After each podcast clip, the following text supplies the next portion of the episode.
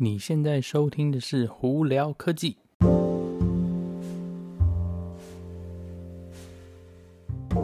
嗨，各位观众朋友，大家好，我是胡老板，欢迎来到今天的《胡聊科技》。今天是十二美国时间十二月二十三号啦，那在台湾的话十二月二十四号哦，呃在这边还是一样哦，跟大家预祝圣诞节快乐哦。呃，今天我们聊什么呢？我们就先从 Samsung 开始好了。Samsung 呢，大家不晓得，呃，如果没有注意到的话，他们最近这几天竟然把很多之前的一些 po 文啊，或者是那个广告是有关嘲笑苹果卖手机不给充电头的这个东，这些广告跟 po 文呢，呃，最近突然被拿掉了。那我是在想，是说，可能当初他们会做这些 po 文跟广告呢，主要就是想要针对是，呃，有点炒明星吧，就是说，你看苹果拿掉这东西有点莫名其妙，所以呢，我们都不拿，那个希望大家，呃，好像给我们加分吧，应该这样说，就有一点就是 marketing 的那个 tech 那个。technique 来就是有点就是在走行销，行销部的一个那个手法哦。但是我是觉得呢，到后来可能他们自己都发现，给这个充电头说不定可以省很多钱，嗯不光是呃本身的那个材料也好，还有包括它那个包装都可以改变哦，还有整体的那个运送的那个体积都会减小以外，呃，所以整体来说搞不好的省钱是有它的原因在的。所以我我个人觉得 Samsung 应该在下也会走同样路线啦。OK。那另外一个东西呢，我们来讲苹果。苹果大家都知道，A 十四晶片是用那个台积电，就是 TSMC 这个五纳米制成的科技制成出来的晶片哦。那现在已经有传闻说，苹果下单三纳米晶片，呃，三纳米制成的晶片了。那会不会是在 A 十五晶片啊，或怎么样的话，呃，我们还不是很清楚，因为 A A 那个对不起啊，那个三纳米晶片这个制成程序呢，呃，目前呢。呃，应该是还没有百分之百完善，所以就连台积电可能短期之内都只是还是在 R&D 的步骤哦，应该还没有到成品的阶段啦。那当然呢，到了什么地步呢？我们不好说，因为这个东西是公司的研发嘛，通常都是最高机密啦。但不过目前的那个业界的传闻是说，苹果已经下单订订订三纳米晶片了，所以我们到时候就看看喽。好，那最近这几天，大家如果有仔细在看新闻的话，都应该会发现到说，这几天吵得很火很凶的，就是传闻苹果要出电车。那目前传闻是二零二四年嘛。好，那这个传闻那个吵到火凶的，甚至连伊朗马斯克都来掺一脚哦。那伊朗马斯他自己就有说啊，早期在那个 Model 3正在生产线上的时候，那个 Tesla 当初有很多。呃，现金危机的时候，他们有他有一度尝试说想要把 Tesla 卖给苹果，OK，他是这样说啦，但是据了解是好像那个 Tim Cook 就苹果的 CEO 连跟他坐下来见面的那个时间好像都没有谈成哦，所以这整件事情基本上就是有点一厢情愿，呃，谈都没谈到，就是 Elon Musk 在说他有尝试这样做，但是起步都没个头啦。所以呢，就不了了之了。好，那这几天呢，大家的新闻上头就可以看到，应该就看到很多说，因为目前的业界的还有很多 analyst 猜测，就是苹果应该会在二零二四年要发售，或者是就是发表了，呃，他们的那个电车。嗯，我个人认为呢，这东西真的是太难去猜测了，因为。你说苹果会不会做呢？嗯，不会做几率应该比较大，但会不会做还是有几率的可能性。因为电车这东西其实并不是大家想的那么繁杂哦。呃，我跟大家解释一下哦，大家一直一度可能都会觉得说，业界对电车的那个出发点好像就是说，它一定需要是全自动驾驶，或者是有全自动驾驶的可能性。嗯。我只能说，你把全自动辅助驾驶或这种自动驾驶这个部分当做选配的话，你会发现到说，电车以目前的那个汽车产业来说，是一个不便宜的一部车。呃，因为你基本的一个小车啊，可能我们从美国的价钱来说的话，可能一万五到一万八就可以买到一台，基本上代步车，就从 A 到 B 的那个开可以开的小车，你不会说是非常。呃，漂亮的一部车也不会说是非常那个精致的一部车，基本上就是一部可以用的那个代步车。呃，你如果想说汽车都可以做到这个价位的话，那电车如果也同样做一个基础车，逻辑上以业界要接受它的话，应该也要做到同样价位才有办法被接受嘛。那主要的问题也就是因为电池目前太贵，导致说你就算是目前最便宜的电车，呃，就是入门版啊，入门款，大概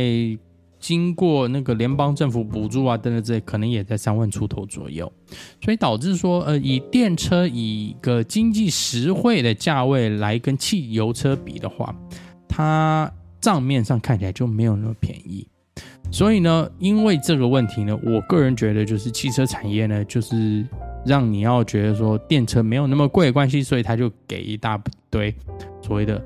附加的选配，比方说什么软体的这些厉害的选配啊等等之类，作为一个把它的价钱标高的一个方法啦。为什么呢？因为主要也就是因为目前电车的。那个科技还是很新嘛，所以导致他们没有办法把这个就是呃生产的那个成本压低。那为了要提高价位来就是拉多多赚点钱，所以他们就要加一些很多选配。就你看很多现在的那个汽油汽油车也是，基本阳春车很便宜，基本入门车很便宜，但是呢选配加上去，哇，这车突然一下变得贵的乱七八糟。我觉得是同样道理啦。那电车呢？一一方面是电的关系，那给大家的那个那个联购的惯那个联购的想象现想法就是说是好像应该要有很多科技的一些产品或科技功能在里头，所以呢变相就觉得说电车就应该要是全自动驾驶或者有辅助全自动驾驶的功能哦，但是这两个东西其实不一定是要百分之百。就是有连贯性的，因为正常你如果想是说你真的要汽车，那电车要普及的话，它价钱一定要够低。那价钱要够低情况下，那多数人才会愿意去买它嘛。因为并不是每个人都开得起四五万、六万块钱美金的车子。那多数在美国啊，或者在很多公司那个国家来讲，都是便宜的车卖最多，